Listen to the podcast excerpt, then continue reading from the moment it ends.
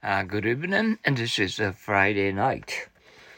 Have a look at the dirt on your coat. Gee, I had his coat cleaned yesterday. Uh, what shall we do with our baby tonight? We can't take her to the party. Why don't you have uh, come over to stay with her?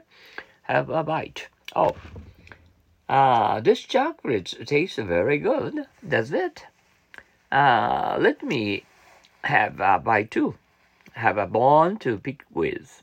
I have a bone to pick up with you. Oh, what have I done? Have a word with. I'm sorry, Mr. Suzuki has just uh, stepped out. Is there any message? Yes. When he comes back, will you tell him that uh, I wish to have a word with you? Have uh, fingers crossed. Uh, boss wants to see me today at the office. I hope he's going to give me a raise.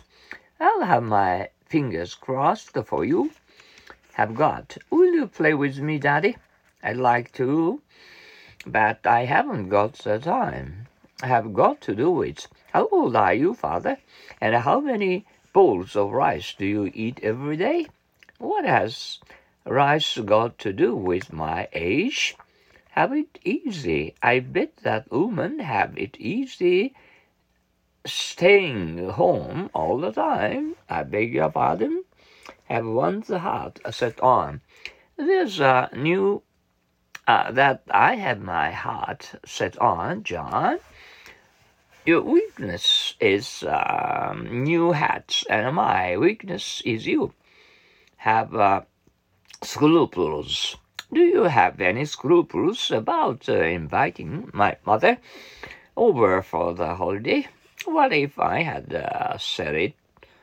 I did. Have in mind, will you find a suitable house for you?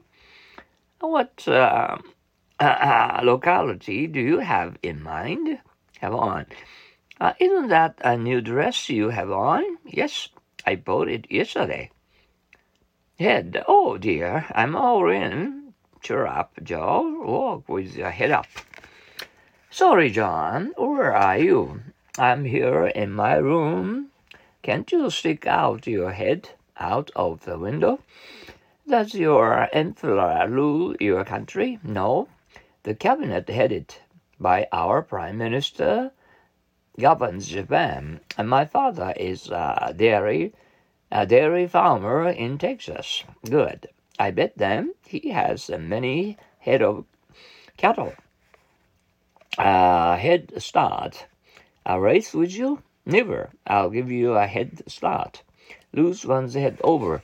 Oh, what shall I do with his uh, program? Don't lose your head over such a trifle over one's head. His lecture was wonderful uh, today, wasn't it? Well, it was over my head. I had lost my head over the girl sitting next to me. Head or tail? Let's decide it by tossing a coin. Okay, head or tail? Head. You win. Uh, go to one's head. Uh, I don't see why Fred is acting the way he is. He hit a home run yesterday, and uh, that uh, went to his head. Uh, who got first prize at the speech contest? Jack did, and the prize went to his head. Head four. Where are you? Where are all these people going? They are all heading for the skiing resorts. And you go on a Way home? No, I'm headed for the library. I stay there until 10 o'clock tonight. Uh, headway? Why didn't you talk with him longer? Longer? Uh, never. I can't make any headway with him by walking. Heel. Is he uh, badly injured? No, he will be headed of his uh, wound uh, in a week. Hills, how are you? We're in a good health, thank you. And you? I remember your father was sick in bed last year.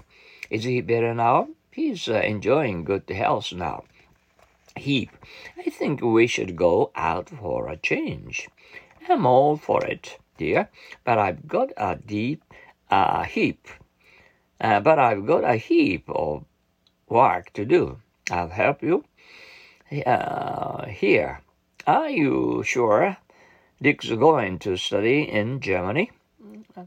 I heard it uh, from his own lips. Uh, what's the matter, Edward? Uh, I hear a strange noise. Listen. Okay. This is uh, Friday night. Uh, are you enjoying? Oh, hope you are. And I hope you'll be able to welcome a wonderful uh, weekend, uh, Saturday and Sunday off. Mm, okay, and have a good rest and take a hot bath for for not four hours for uh, four minutes. Oh, okay. Uh, okay, get rid of your tiredness um, tonight. Okay, see you tomorrow. Bye now. Sayonara.